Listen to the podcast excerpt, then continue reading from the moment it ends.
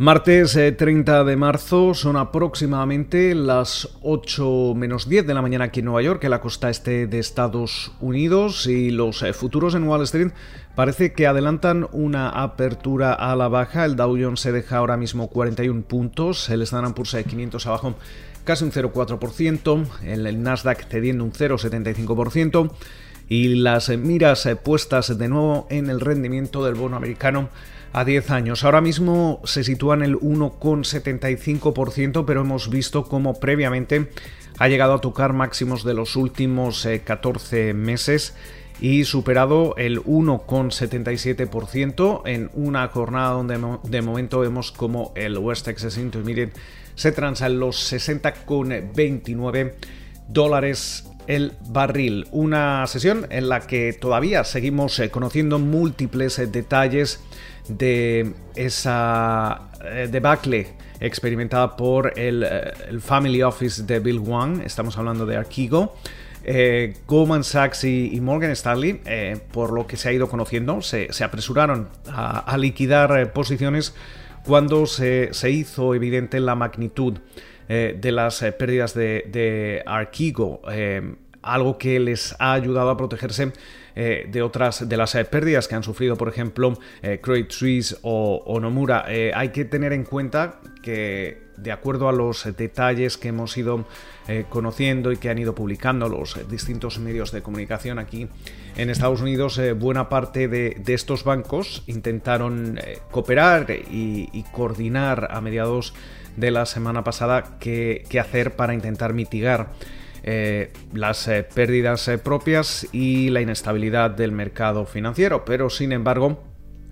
parece que no hubo falta de que hubo falta de consenso y que además hubo bastante desconfianza entre las distintas mesas de inversión, algo que llevó a, Goldman Sachs y, a Morgan Stanley a, tomar la, delantera y comenzar con las ventas de los bloques de, acciones eh, que eh, se registraban a finales de, la semana. En, todo, en toda esta situación, eh, la SEC y FINRA también ya están cuestionando tanto a los bancos como a los brokers para intentar determinar qué es lo que, lo que ha ocurrido en, esta, en esta situación. Con lo cual,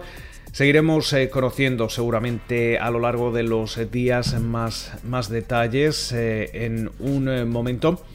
en el que también durante la jornada de hoy vamos a estar atentos a, a otras noticias, otras referencias, entre ellas ese, discurso de la directora gerente del Fondo Monetario Internacional, de Cristalina Georgieva, el conocido como Curtain Riser, eh, básicamente eh, el levantamiento del telón eh, de cara a las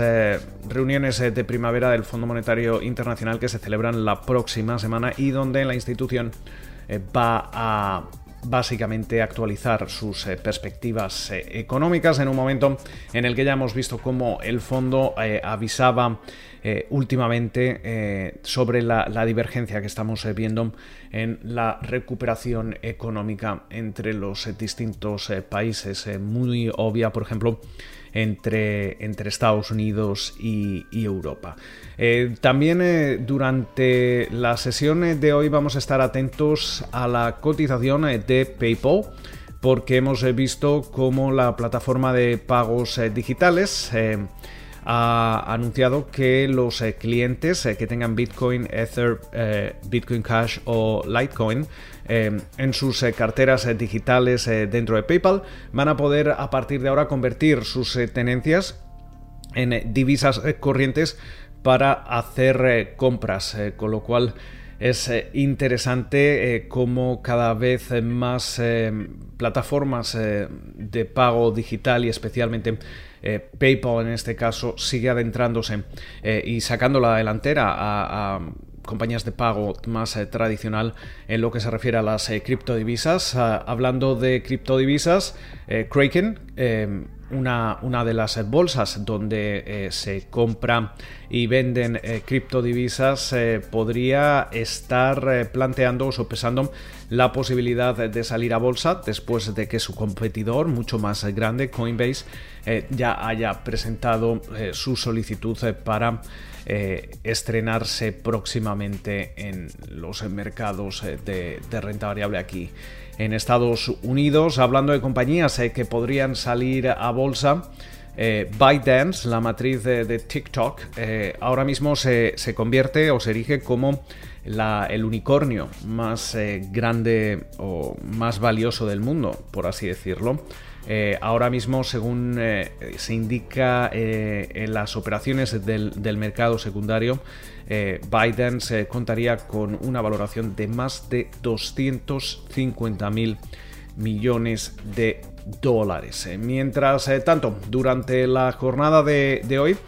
Vamos a estar atentos a distintas referencias macroeconómicas, sobre todo a ese índice de precios de vivienda, el SP CoreLogic Case-Shiller. Eh, también eh, vamos a conocer eh, la confianza del consumidor. Y durante la sesión vamos a seguir conociendo o escuchando, mejor dicho, a distintos altos funcionarios de la Reserva Federal, entre ellos Randall Quarles, que es el encargado y el responsable de la supervisión bancaria aquí en Estados Unidos dentro del Banco Central estadounidense. Hemos visto cómo en Asia las principales bolsas cerraban al, alza con subidas moderadas, eh, aunque en, en, la India esas subidas han sido más acusadas de más de un 2%. En Europa a media sesión eh, las eh, principales eh, plazas bursátiles están operando en positivo, tanto Londres, París como Frankfurt.